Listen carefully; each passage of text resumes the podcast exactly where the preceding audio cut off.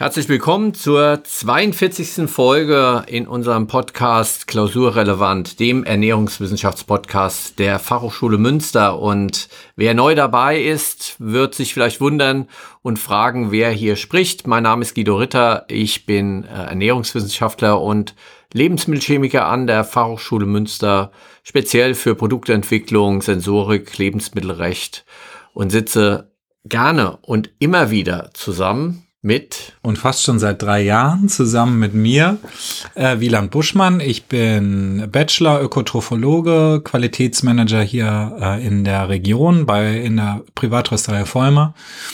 Und ähm, wir haben diesen Podcast mal vor Urzeiten, kann man schon fast sagen, gestartet, weil wir uns naja, nicht nur gern wir zwei über Ernährungsthemen und Trends und Esskulturen unterhalten, sondern weil wir dachten, hm, das könnte auch andere interessieren. Und dann haben wir mal die Idee gehabt, hey, lass uns doch mal einen Podcast machen. Genau, und es ist ja jeden Tag was Neues los. Ja. Ja, wir kommen jetzt gerade von einem Besuch der Ghana ähm, äh, Universität, die bei uns gerade äh, zu Hause äh, im, im Food Lab sozusagen zu Besuch ist.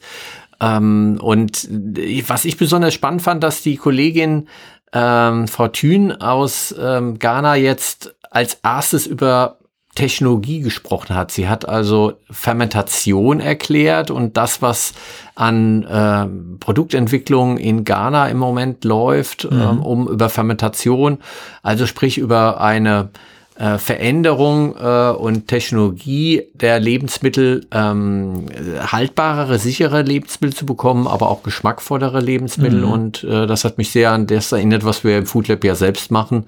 Also da gibt's einen guten Match äh, sozusagen. Mhm. Ähm, das, äh, da bin ich jetzt noch inspiriert von. Ja. Und äh, heute wollen wir uns ja auch über das Thema Lebensmittel Garen auch ein bisschen mehr unterhalten, also das Verändern und Bearbeiten von äh, mhm. Lebensmitteln als Kulturtechnik sozusagen. Ähm, deshalb die Folge äh, ganz und gar Hans Dampf in allen Töpfen.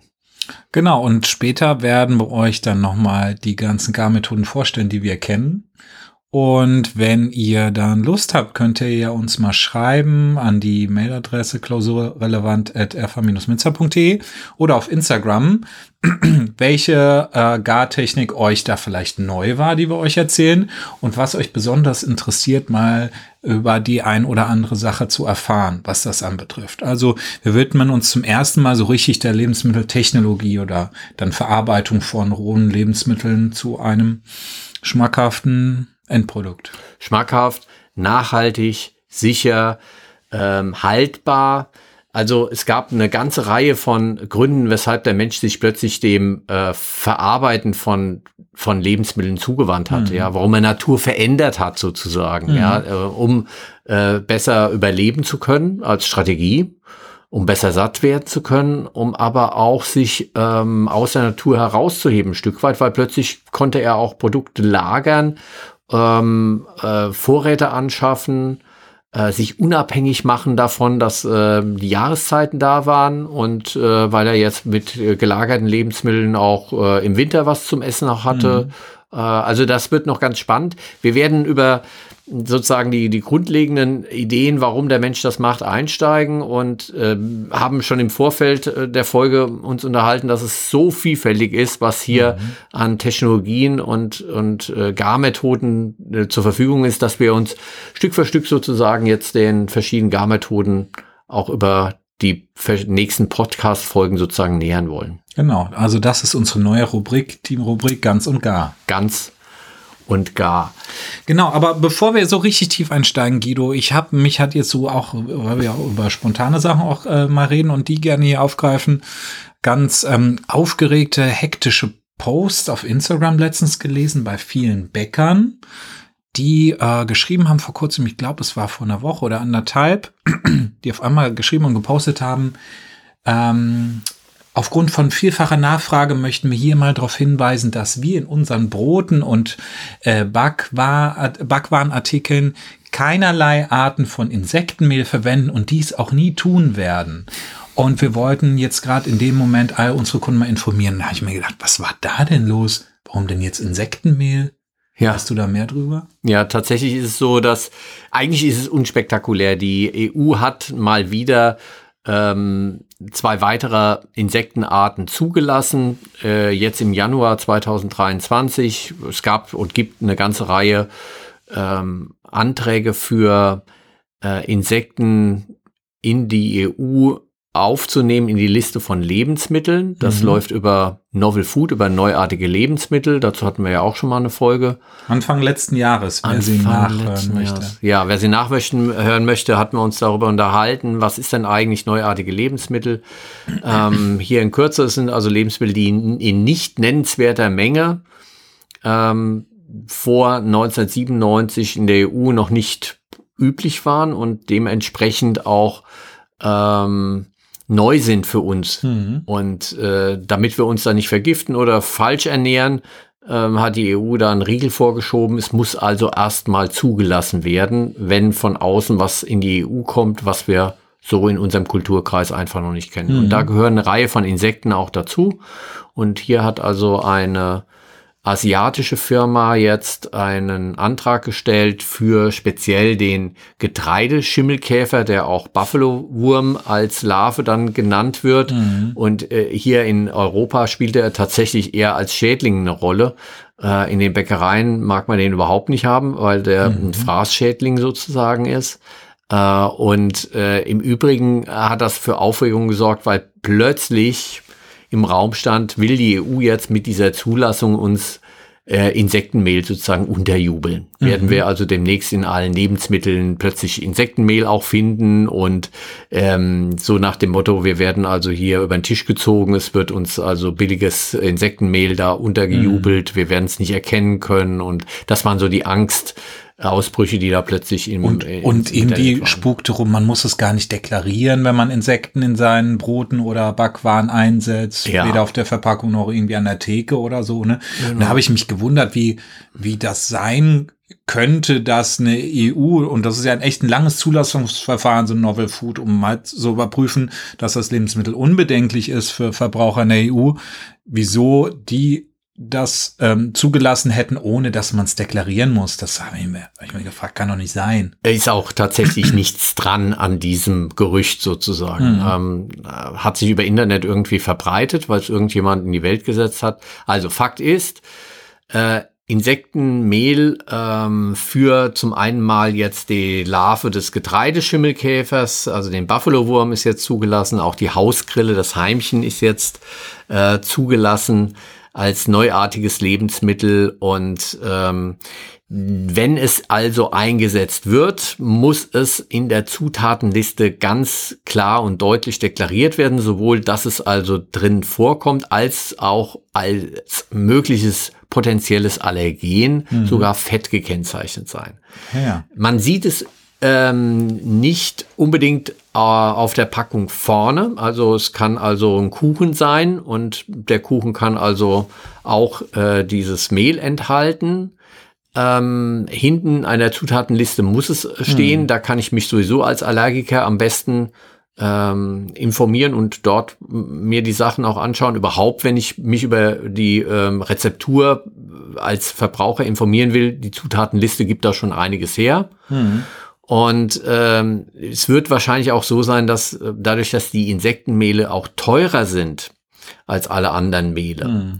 wird es also eher so sein, dass dann Insektenkuchen vorne auch draufstehen würde oder ähnliches, mhm. so dass man auch von vorne schon erkennen würde, bei der Verkehrsbezeichnung, so nennt man das, ähm, was denn auch ähm, an Zutat sozusagen mit dabei mhm. ist. Äh, zumal, wie gesagt, es äh, deutlich teurer ist, ein wertgebender äh, Zutat auch darstellt. Es ist ein hochwertiges Protein.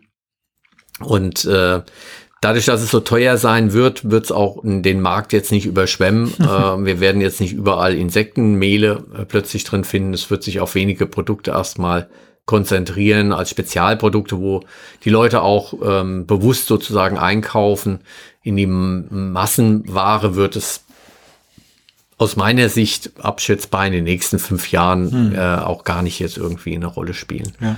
Und es wird in den nächsten Jahren auch mehr und mehr äh, verschiedene neue Insektenarten auch zugelassen werden. Mhm. Ähm, Ernährung der Zukunft wird auch äh, durch die Proteine der Insekten eine Rolle spielen. Auch da haben wir schon öfter mal drüber gesprochen. Ja. Äh, und äh, vor dem Hintergrund müssen wir uns da nicht vorfürchten äh, oder beängstigt sein, dass jetzt überall reinkommt, äh, sondern es wird eine weitere Möglichkeit sein in der Zutat ähm, und wir werden ausreichend äh, aus meiner Sicht als Verbraucher informiert äh, und können uns dann entscheiden ähm, am Regal. Ähm, wie immer hilft es, dass man auf die Verpackung guckt und auch mal die Zutatenliste sich anschaut.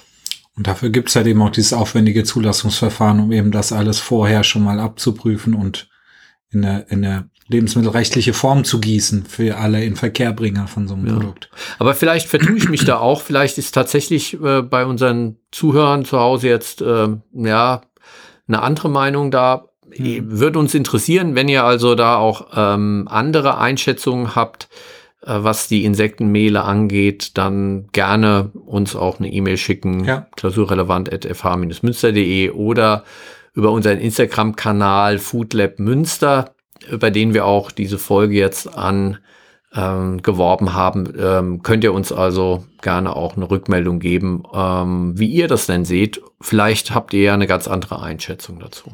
Und glaube ich noch mal kurz, finde ich auch noch mal wichtig darauf hinzuweisen, Allergenpotenzial hast du ja auch mal gesagt, gerade wenn man Probleme auch mit Schalentieren oder oder äh, Meeres äh, Meeresfu äh, Seafood äh, hat, ne, da gibt's ja auch so eine Kreuz Allergiechance, ne? Gerade genau, Krebs- und Weichtiere oder auch Hausstaubmilben äh, sind also mögliche Kreuzreaktionen bei, mhm. bei Allergien, die auftreten können. Und da sollten Menschen sowieso ähm, vorsichtig sein bei ähm, allen, allen Insektenarten, nicht nur bei den neu zugelassenen ja. jetzt, äh, wenn wenn dort Insekten verarbeitet sind ähm, oder ganze Insekten da zu essen. Also ich selbst tatsächlich habe auch eine leichte äh, allergische Reaktion. Bei mir mhm. wird also der, der Gaumen fängt an ein bisschen zu jucken.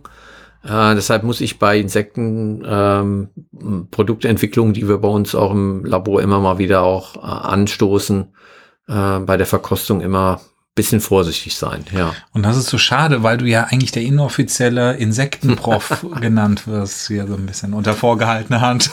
Bei den Studenten oder was? Ja, klar. Ah, guck mal. Ja, hier an. steht ja auch bei, äh, ihr könnt es leider nicht sehen, liebe Zuhörer, aber hier steht ja auch ein prominentes Schild mit deinem Namen und einer riesigen Grille äh, äh daneben. Ähm.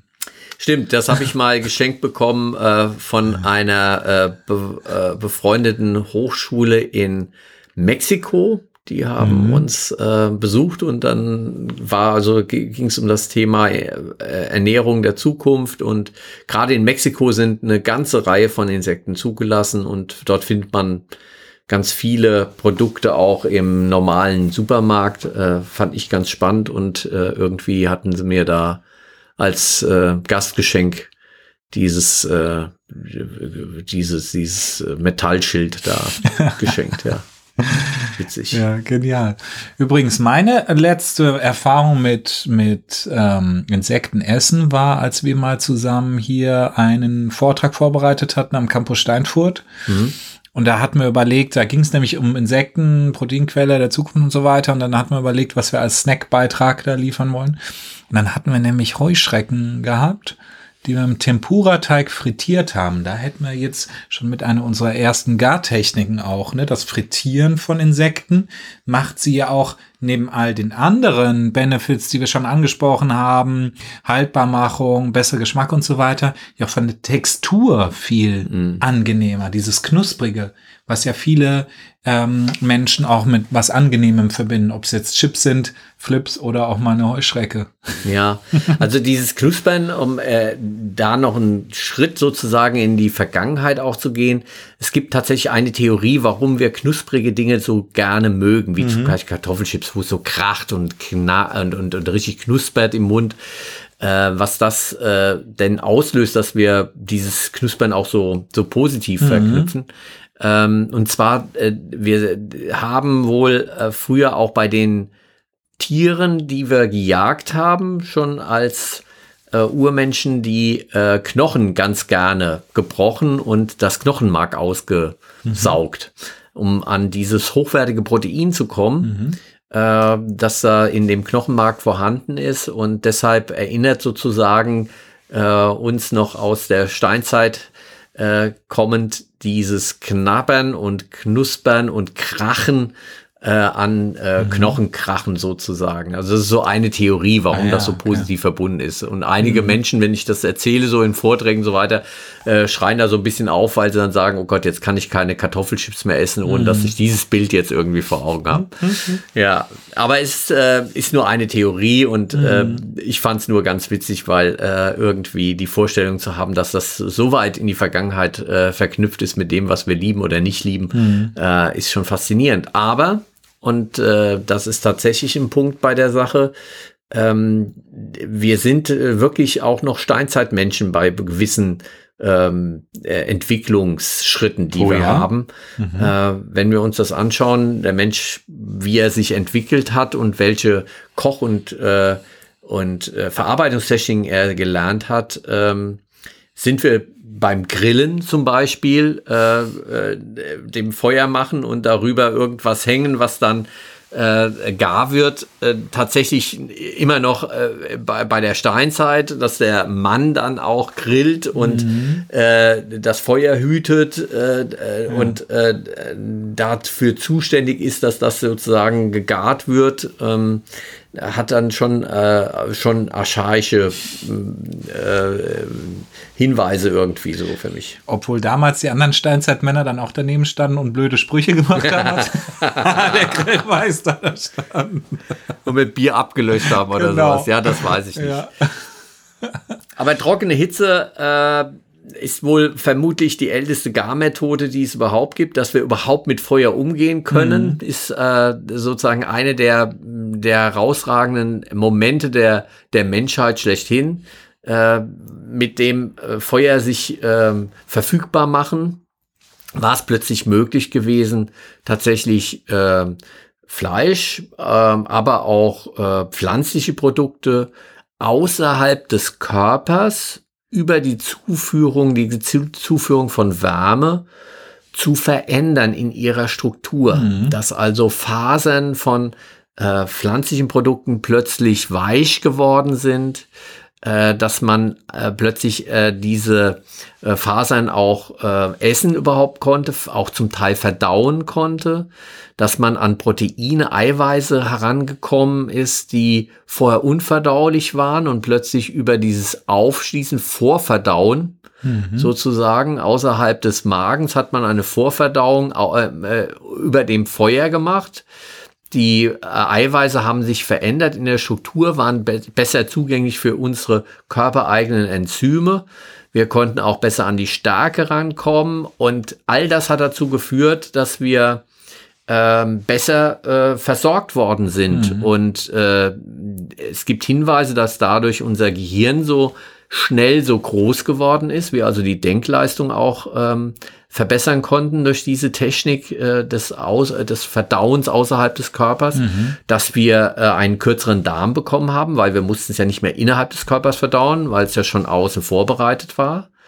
Und äh, dass wir auch einen äh, kleineren Kiefer bekommen haben. Ja, das hat man über die Jahrhunderttausende dann erkannt, dass sich da der Mensch tatsächlich auch in seiner Anatomie äh, verändert hat. Mhm. Kürzerer Darm, kleinerer Kiefer, muss nicht mehr so viel drauf rumkauen, ist ja schon weich. Äh, und das Gehirn wird größer, weil einfach äh, der Zugang zu hochwertigem Eiweiß plötzlich äh, in, in großer Menge auch da mhm. war. Ähm, das war so ungefähr vor 100.000 Jahren gewesen. Und, und mal by the way, was muss das für ein erhebender Moment gewesen sein, wenn du der erste Steinzeitmensch warst, der seinen Steak da gebraten hat und dann gleich auch mit der Maillard-Reaktion in Verbindung ja. so eine Geschmacksexplosion im Gaumen hattest. Ja, wahrscheinlich äh, war das auch ähm, vielleicht so der Grund gewesen, dass man plötzlich äh, die, diese Aroma Explosion dann auch hatte, äh, weil diese Gartechniken das heißt also dieses Erwärmen, ähm, dieses äh, Verbinden, äh, du hast von Maillard-Reaktion gesprochen, also äh, Zuckermoleküle reagieren mit Eiweißmolekülen und wir haben plötzlich eine, eine enorme Vielfalt von äh, ent, äh, daraus entstehenden Produkten, die entweder Farbe bringen, das wird braun, mhm. ja, eine äh, Mischfarbe aus verschiedensten Farbmolekülen. Es wird äh, geschmacklich ähm, röstig und intensiv auch. Leicht bittere Noten kommen mhm. dann auch mit rein. Aber vor allem ähm, kriegen wir ganz viel Aroma.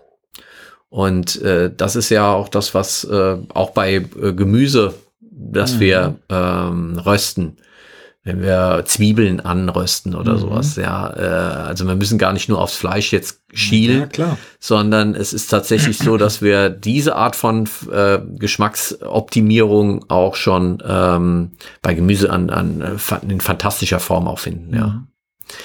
Uh, und das war wohl ähm, einer der entscheidenden Punkte, äh, wo plötzlich Produkte möglich waren über dieses Feuer, über dieses Erwärmen von äh, Gerichten, ähm, das dazu geführt hat, dass wir bessere Nährstoffe bekommen haben. Also der Mensch konnte sich schneller entwickeln, dass wir plötzlich auch äh, Produkte bekommen haben, die länger haltbar waren. Mhm. Auch das hat äh, ein entscheidender Punkt gewesen. Wir haben es also von der Natur ein Stück entfernt und damit auch äh, unabhängig gemacht.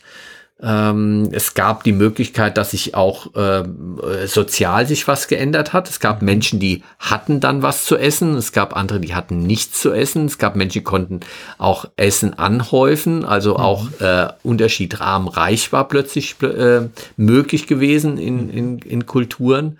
Es gab vielleicht auch das erste Mal Übergewicht. Ja, weil mhm. Menschen plötzlich gelagerte Produkte in übermäßiger Menge essen konnten, mhm. was vorher auch von Hand in den Mund gar nicht möglich war.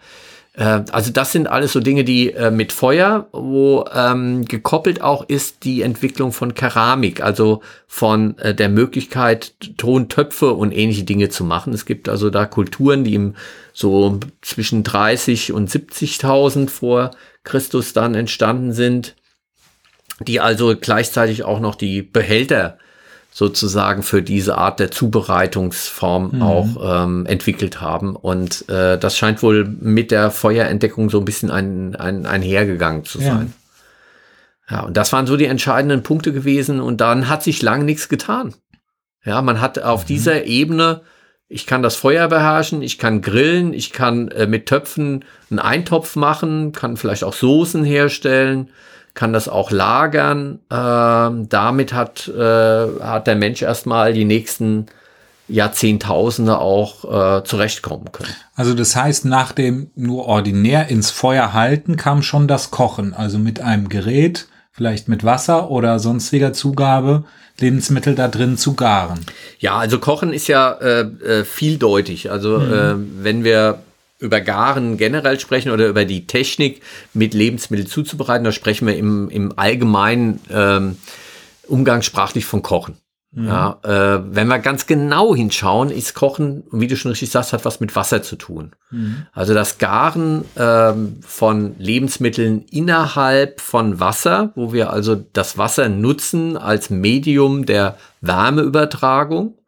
Das hat ein paar Vorteile. Wasser wird nicht mehr als 100 Grad heiß. Mhm. Dadurch kann ich also äh, die Temperatur gut steuern.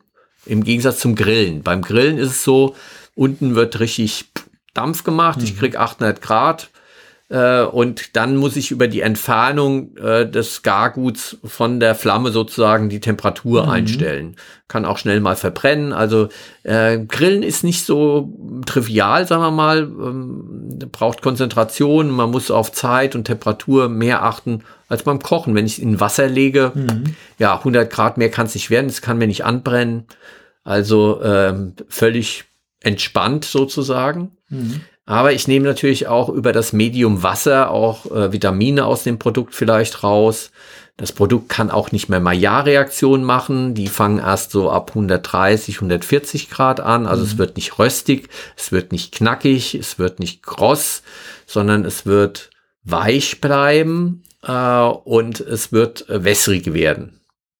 Und du hast ja, es kann ja sein, dass ähm, äh, Vitamine rausgeschwemmt werden, hattest du erzählt, wasserlösliche Vitamine zum Beispiel, aber auch Man äh, Mineralien oder auch halt eben Salz, so wie Natrium, was ein Produkt vielleicht salzig gemacht hätte, laugt aus, wenn ich nicht eine Zugabe mache in das Wassermedium rein. Also das berühmte ähm, äh, Salzen des äh, Kartoffelwassers, des Nudelwassers vorher, ähm, ich habe mal einen berühmten deutschen Fernsehkoch gehört, der hat gesagt, ihr müsst zuallererst, wenn ihr Nudeln kocht, das Nudelwasser abschmecken, bevor ihr die Nudeln reingebt.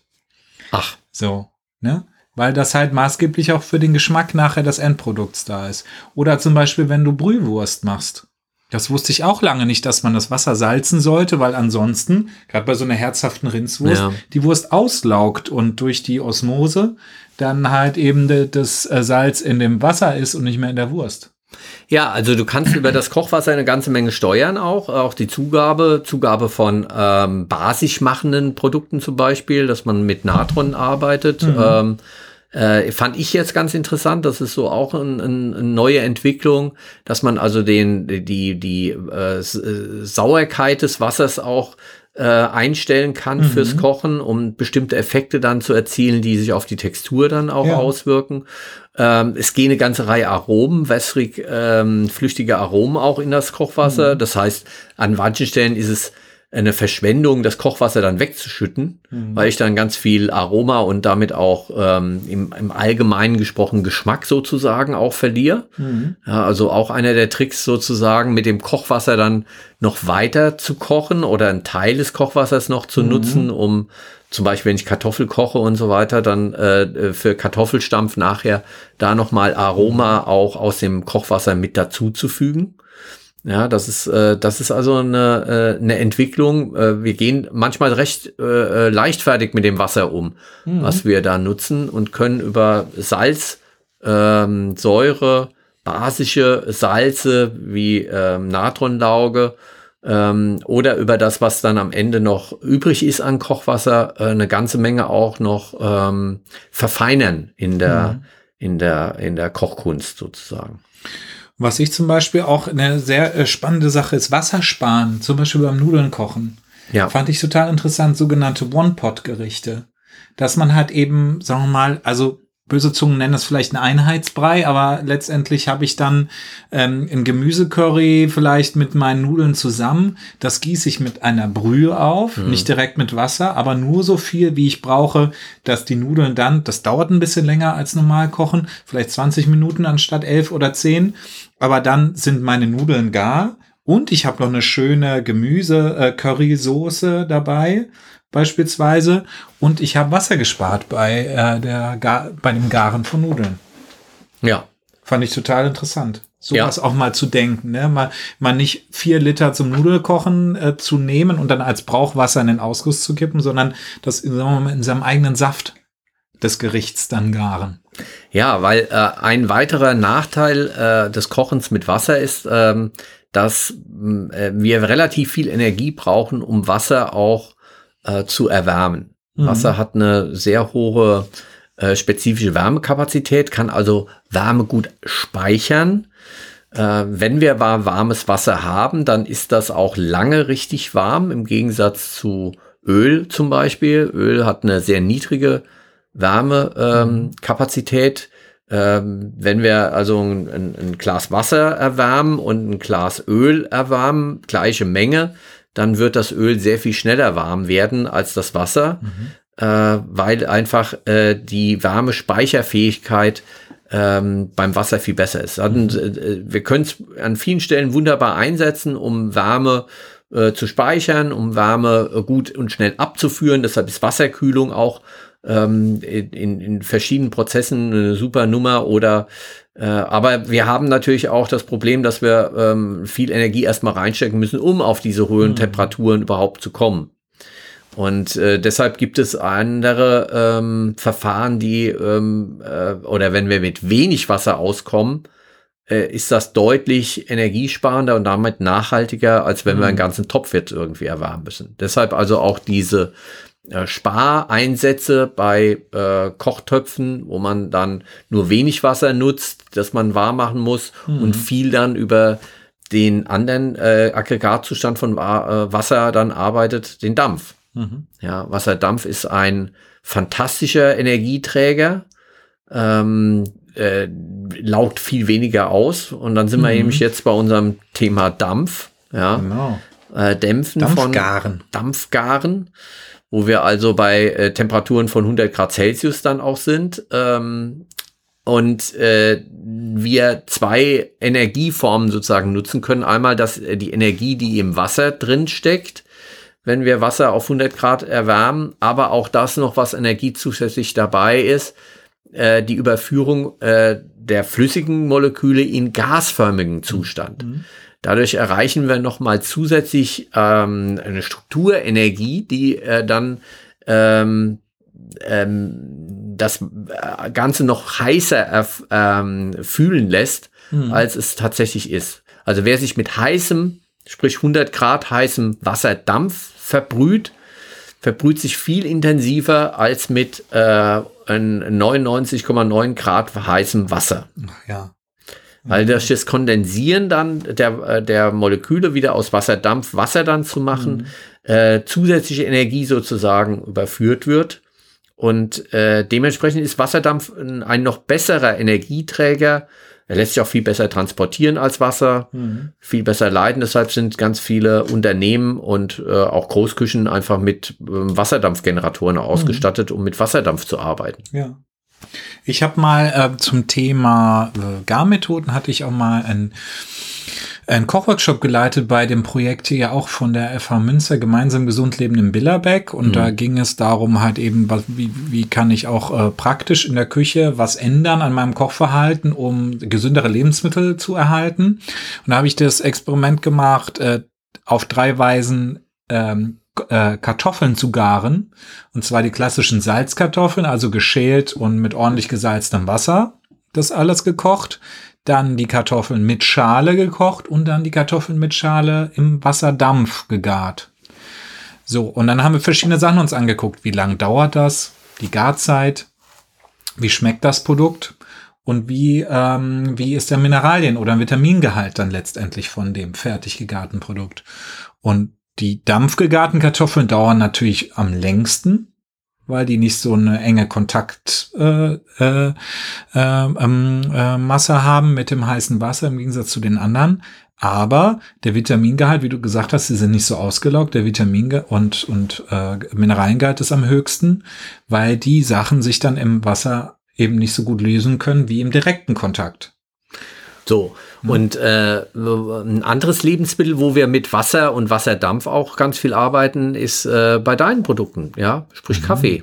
Ja. ja Gibt ja auch einmal die wässrige Extraktion, dass mhm. wir sozusagen über heißes Wasser arbeiten, um ähm, wasserlösliche äh, Geschmacksstoffe, mhm. äh, Aromastoffe aus dem Produkt rauszuholen. Und dann gibt es auch, dass man unter hohem Druck Wasserdampf auch nochmal erzeugt mhm. und dann mit dem Wasserdampf dann extrahiert, was ganz and ein ganz anderes Produkt dann am Ende auch ergibt. Genau. Zum Beispiel dieses klassische Perkulatorenprinzip oder die Bialetti Herdkenne, italienisches Herdkännchen, ne, hat mhm. viele Namen die ja das braucht eben, um äh, dann äh, den, dieses Espresso-ähnliche Getränk dann äh, zu erzeugen. Du meinst jetzt dieses italienische kleine genau. Dingelchen, was ja. manchmal aus so ähm, Aluguss oder sowas dann ist? Wo man immer Angst hat, dass es in die Luft geht. Genau. Ja. Und man erstmal nicht weiß, wie, wie das Prinzip überhaupt funktioniert, genau. oder? Ja. Wo kommt da eigentlich der Kaffee rein? Wo kommt das Wasser rein? Also meine allererste Kleinmaschine habe ich irgendwie zu, zu Studentenzeiten bekommen,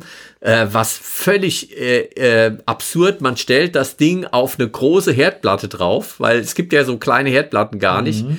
Es ist also eine Energieverschwendung par excellence, dass man also da. Und der Griff wird heiß auch noch. Ja, ja genau.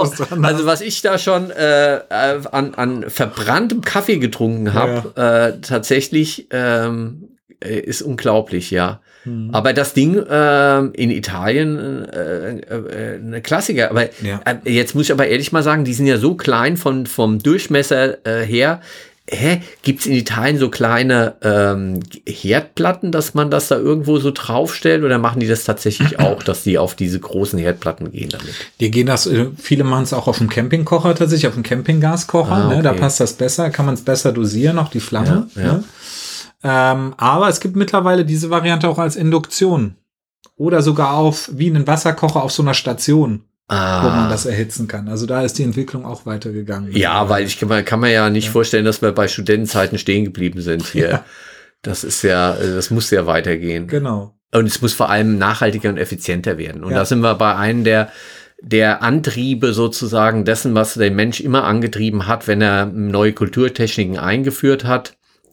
Es ging also immer auch um Effizienz. Mhm. Das heißt also Ressourcen besser nutzen, ähm, es war nie eigentlich von Überfluss die Rede gewesen. Ernährung hat immer was mit Hunger zu tun gehabt und äh, der Antrieb sozusagen, wie kann ich satt werden, wie kann ich mh, hm, Sicherheit bekommen in meinem Leben, hat auch immer mit, ähm, wie kann ich am besten die Ressourcen nutzen, die jetzt da sind, mhm. wie kann ich vollständig etwas ver äh, verbrauchen äh, und äh, Manchmal war auch der, der Krieg Antreiber für neue Innovationen und Technologien, auch im Garbereich. Spielst du auf die Konservendose? Ja, na klar.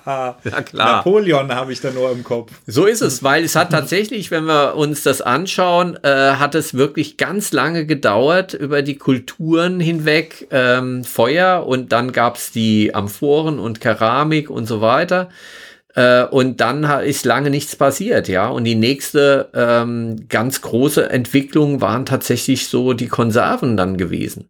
Mhm. Also die Entwicklung von äh, geschlossenen Systemen, in denen ich also so heiß äh, das Produkt äh, werden lassen kann, dass es ähm, äh, lange Zeit dann auch ähm, haltbar gemacht worden ist. Mhm. Und äh, äh, der Antrieb war gewesen, Napoleon wollte seine Armee äh, wenn sie durch Europa zieht, äh, gut versorgen. Bis dato war es äh, so gewesen, dass Armeen einfach äh, geplündert äh, durch die Lande gezogen sind und haben sich äh, dort, wo sie gerade waren, von dem er ernährt, was die, die Umgebung hergegeben hat, die Bauernhöfe.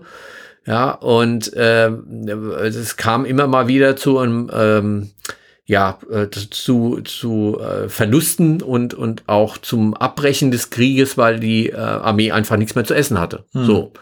Also Versorgung hat schon eine große Rolle gespielt, das hat Napoleon auch erkannt und ähm, hat also einen Preis ausgesetzt für denjenigen, diejenige, die es schafft, äh, eine ähm, haltbare Form von Lebensmitteln äh, als Technologie sozusagen zu entwickeln. Und mhm. da war ähm, tatsächlich der Herr ähm, äh, ein Franzose, der der jetzt muss ich mal gerade nachdenken. Monsieur Conserve? Nein, nein, nein. Aper. Äh, der also äh, als erster noch nicht in der Dose, sondern in Glas das Ganze dann verschlossen ausprobiert hat, wenn man das also erhitzt, äh, verschließt, erhitzt, wie äh, mhm. das also das Pasteurisieren dann äh, funktioniert. Äh, Louis Pasteur hat dann die Technik äh, sozusagen weiterentwickelt und hat dann die wissenschaftliche Begründung dafür auch äh, geliefert. Und äh, ja, es gab tatsächlich die Preisausschüttung der Louis, ich weiß nicht, also hat der Louis äh, äh, muss ich nochmal nachschauen gleich. Kann ich gleich nochmal sagen. Ähm, hat also auf alle Fälle den Preis bekommen und ähm, Napoleon ist dann mit den Konserven äh, durch Europa gezogen. Das war ja. sein Geheimrezept.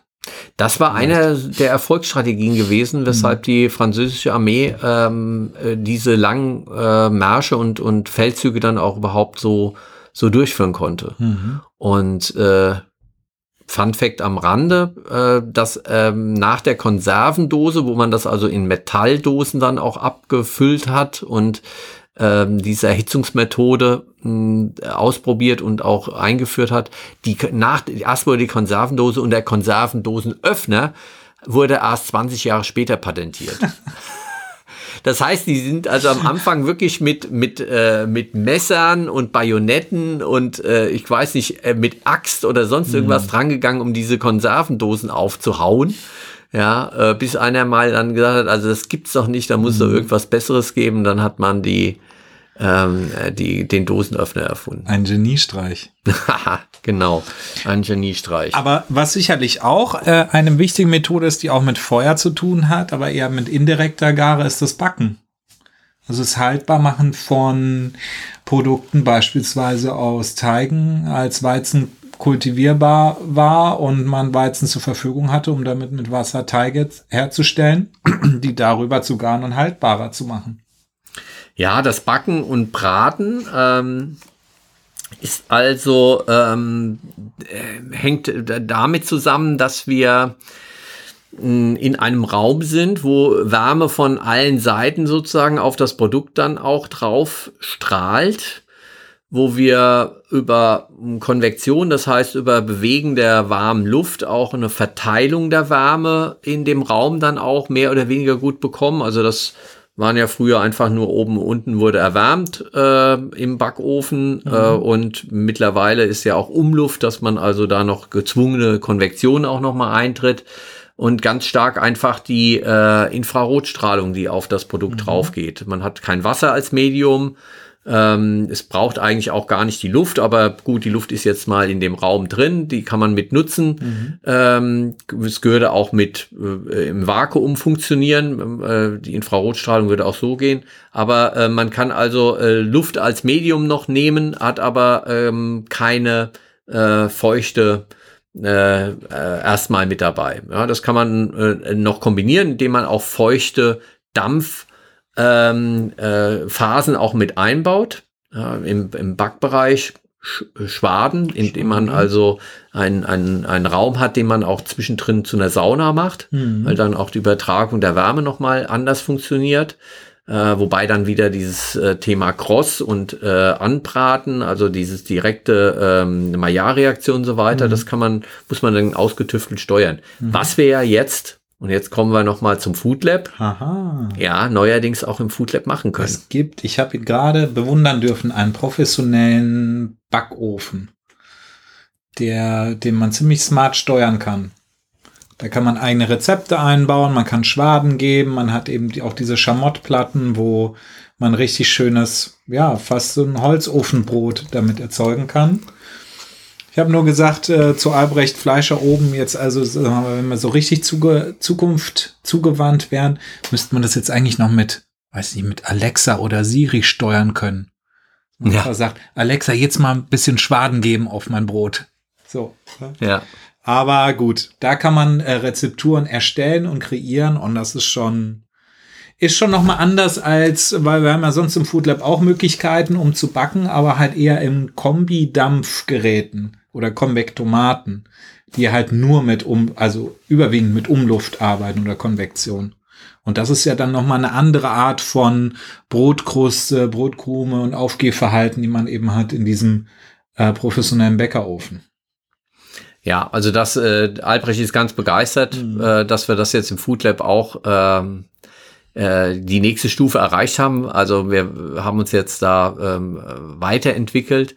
Und tatsächlich ist das, wenn wir über Backen äh, sprechen, äh, den Raum sozusagen mit Wärme ausfüllen, ähm, mit hoher Temperatur auch ausfüllen können. Also ähm, auch das ist wichtig beim äh, optimierten Backen die Kruste, also außen, im Gegensatz zu dem, was Krume innen ist.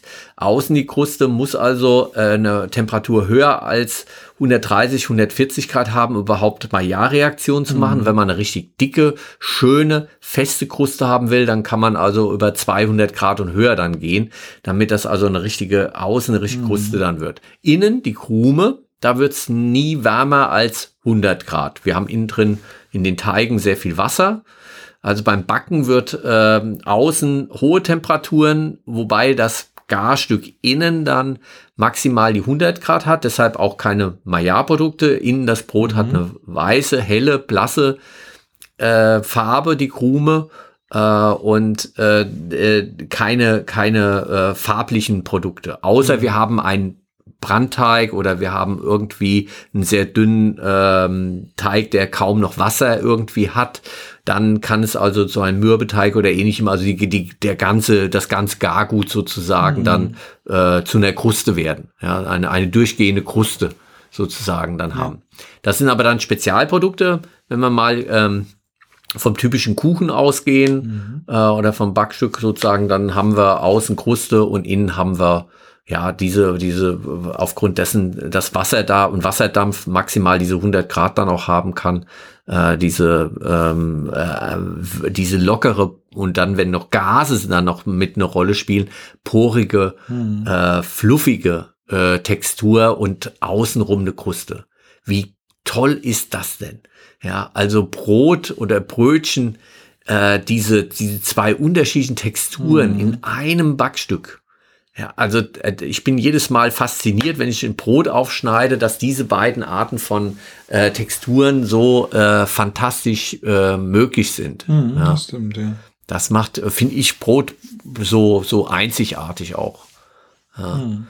Ich habe auch noch mal nachgeschaut. Und Nicolas Aper heißt der äh, Gute. Der, der also, erste, den du genannt hast. Ja, Aper, na klar, aber äh, äh, 1749 geboren und hat also mit seiner Erfindung äh, das Konservieren revolutioniert und war im Prinzip äh, Erfinder der Konserve, auch wenn er äh, meines Wissens nach gar nicht äh, mit Metallkonserven gearbeitet hat. Das kam erst tatsächlich später, sondern erstmal mit Glasflaschen mhm. gearbeitet hat, aber das Prinzip das gleiche, dass er hier also hohe Temperaturen ähm, eingesetzt hat, um äh, Mikroorganismen ähm, so zu zerstören, dass es ähm, nicht mehr äh, lebensfähig sind. Mhm. Ja, und ähm, das war der Durchbruch gewesen. Naja. Ja. Ich wollte jetzt noch, ähm, noch mal auf eine andere Garmethode eingehen. Die hat auch wieder mit Wasser zu tun, aber die benutze ich sehr oft selber zu Hause. Und ich finde auch gerade, ähm, ich spreche da, wenn ich mal mit Leuten drüber spreche, äh, kommt, äh, kommt mir meistens entgegen, oh, das traue ich mich nicht, da weiß ich nicht so genau, wie das geht und warum, warum man das machen soll, das Blanchieren von Lebensmitteln. Hm. Hm.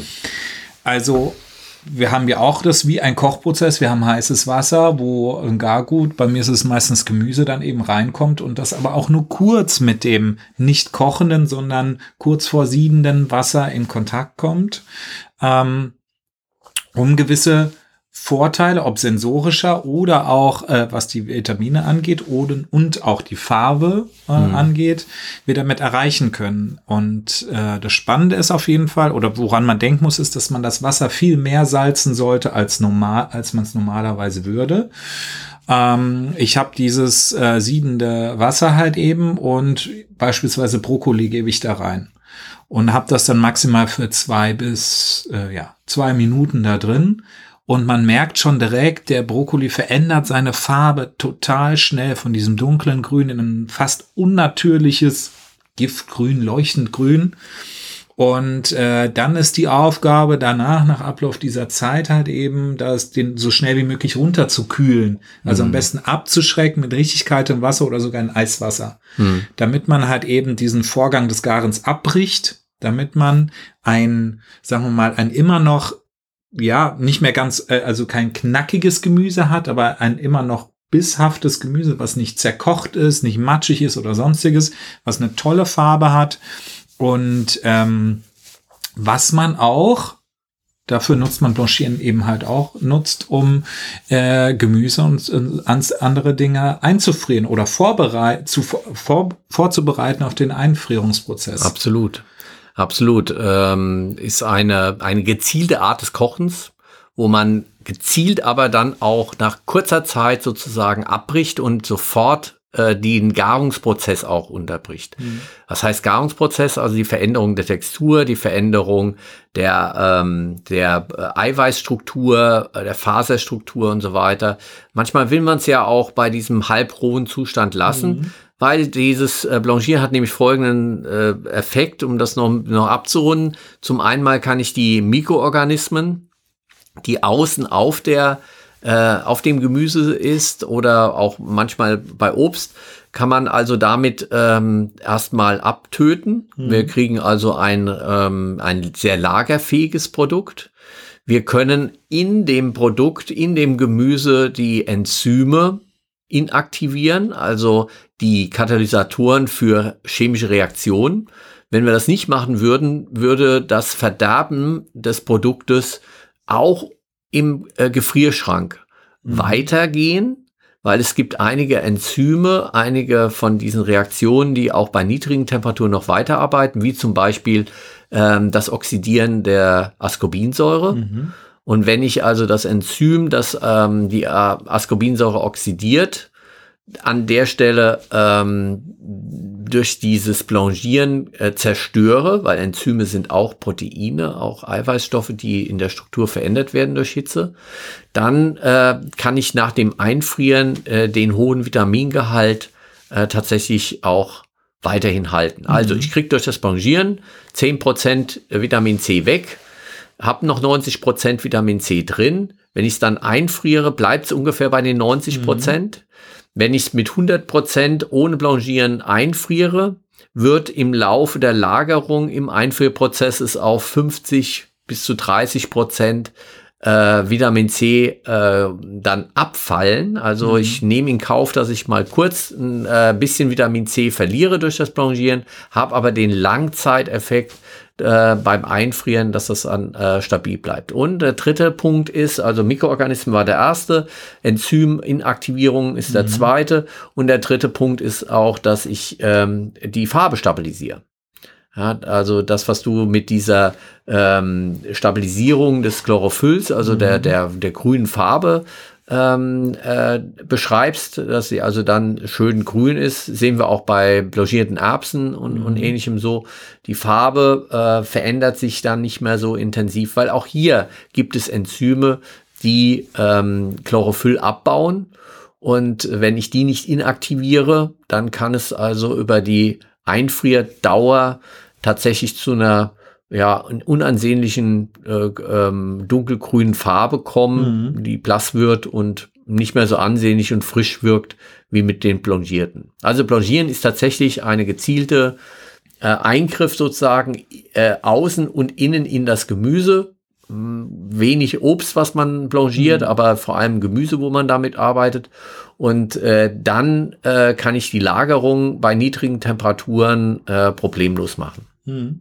Und ich mache das einfach auch aus ästhetischen Gründen, den Brokkoli zu blanchieren, mhm. wenn ich einen Curry mache, weil es halt einfach toller Farbtupfer ist, wenn man dieses leuchtende Grün mit auf dem Teller hat. Ne? Ja, du kannst das natürlich, muss nicht einfrieren, du kannst das auch in der weiteren äh, Verarbeitung oder im, im, Menü sozusagen auch äh, gut platzieren auf mhm. dem Gericht oder so, äh, weil es auch diese Farbe natürlich äh, ganz besonders hervorholt, ja.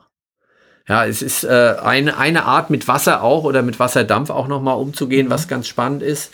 Äh, und ähm, eine weitere Art, äh, wo wir ohne Wasser arbeiten, ist das Braten. Ich hatte eben schon mal gesagt, mhm. Backen, Braten. Also beim Braten ist ähm, tatsächlich arbeiten wir gezielt mit Fett. Mhm. Äh, das ist das Besondere beim Braten, dass wir eine dünne Schicht Fett in eine Pfanne tun und äh, dann der Energieüberträger das Öl oder das Fett ist auf unser Lebensmittel. Was hat das für Vorteile, wenn wir statt Wasser mit Fett arbeiten? Wir können höhere Temperaturen äh, erreichen. In der Pfanne können wir also auf ähm, den, den Fetten, die fürs Braten gut geeignet sind, können wir auf 180, 190, 200 Grad Celsius auch gehen. Und äh, es brennt unser Lebensmittel nicht sofort an, mhm. weil wir ja diese dünne Schicht äh, Öl oder Fett dazwischen haben, die gar nicht heißer erstmal wird als diese 180, 200 Grad. Das heißt, wir kriegen genau die Temperaturen, die wir für Maillard-Reaktionen mhm. brauchen. Deshalb sind gebratene äh, Lebensmittel wunderbar auch ähm, farblich schön. Äh, wenn ich es zu lange mache, dann besteht natürlich auch da die Gefahr, dass es dann verbrennt. Mhm. Äh, aber durch dieses Medium Fett kann ich also gezielter die Temperatur übertragen sozusagen. Wenn ich das Medium Fett weglasse, wird aus Braten Rösten. Mhm. Und dann, das, das kenne ich. Das kann man wunderbar mit, mit Nüssen zum Beispiel. Kaffee. Mit Kaffee, genau. da machst du ja auch kein Fett mehr dazu, sondern du mhm. gehst im Prinzip ähm, auf diese ganz hohen Temperaturen, wo die Gefahr natürlich ist, dass schnell auch ähm, Pyrolyseprodukte entstehen. Das genau. heißt Verbrennungsprodukte, dass uns also die Eiweiße, die Fette nicht nur äh, miteinander äh, chemische Reaktionen mhm. angehen, sondern zerbrechen richtig und am Ende einfach Kohle übrig mhm. bleibt ähm, und, ja. und andere Stoffe, die damit äh, ähnlich sind. Und äh, das ist beim Rösten natürlich, ähm, da die muss Gefahr. man die Gefahr. Ja.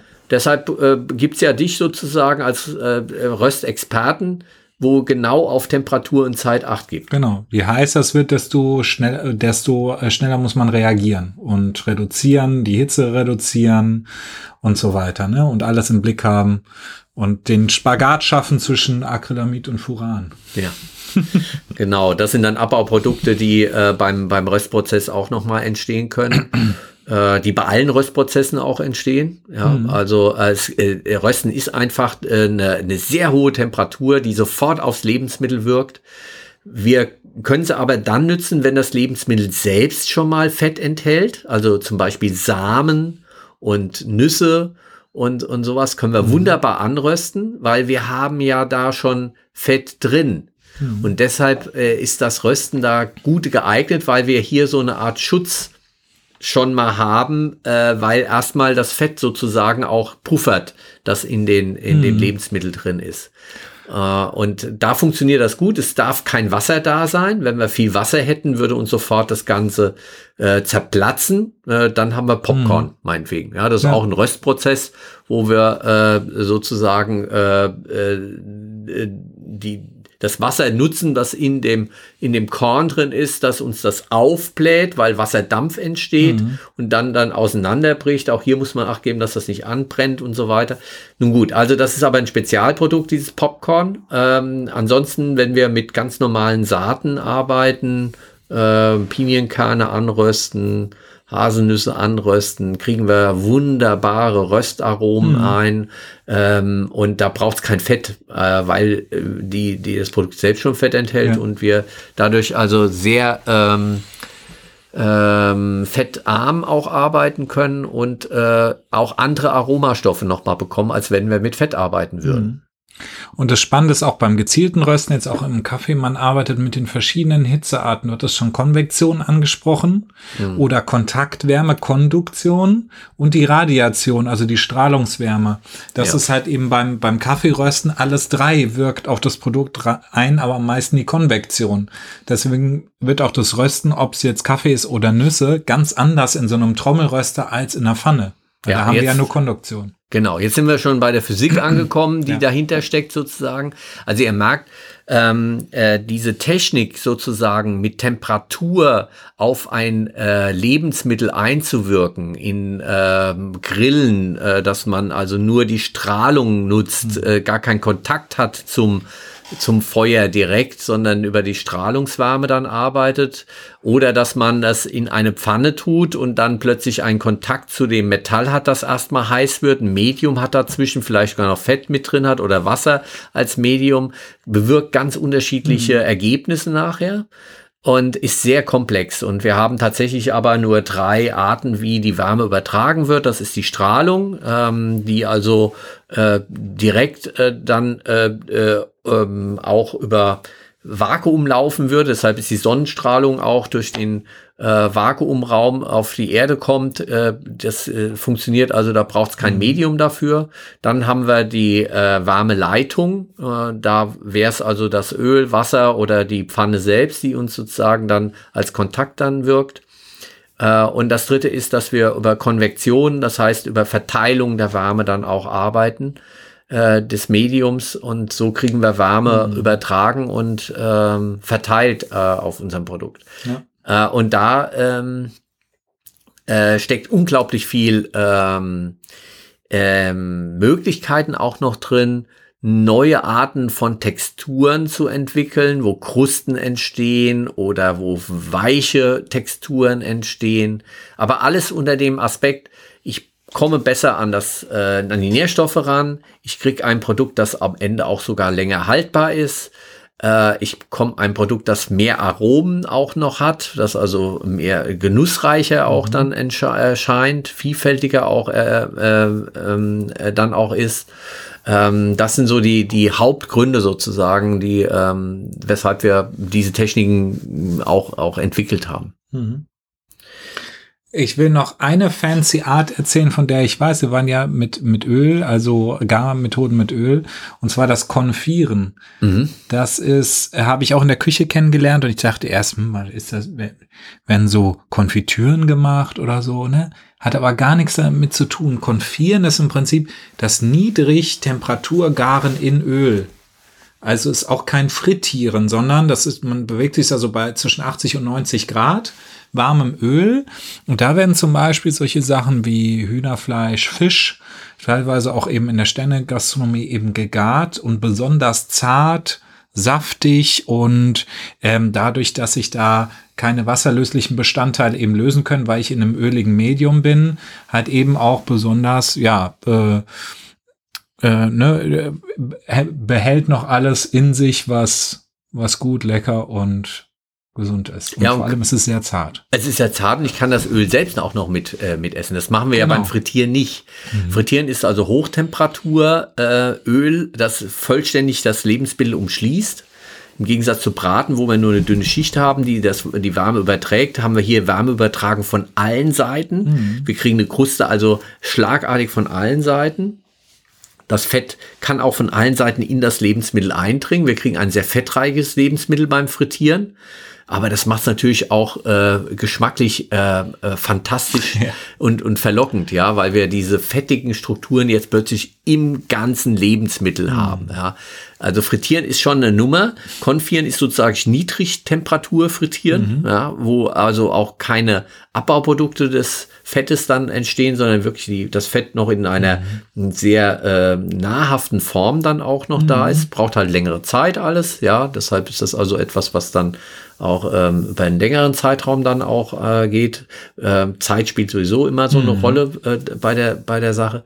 Also frittieren und und und dieses Ding ist noch mal eine äh, und konfieren ist äh, noch mal zwei sehr schöne äh, Dinge, wo wir mit Fett natürlich arbeiten. Genau. Ja. Und was ein toller Rezepturtipp ist für euch zu Hause, das fand ich nämlich total mindblowing, als ich das Konfieren kennengelernt habe. Und zwar konfierter Knoblauch. Hm.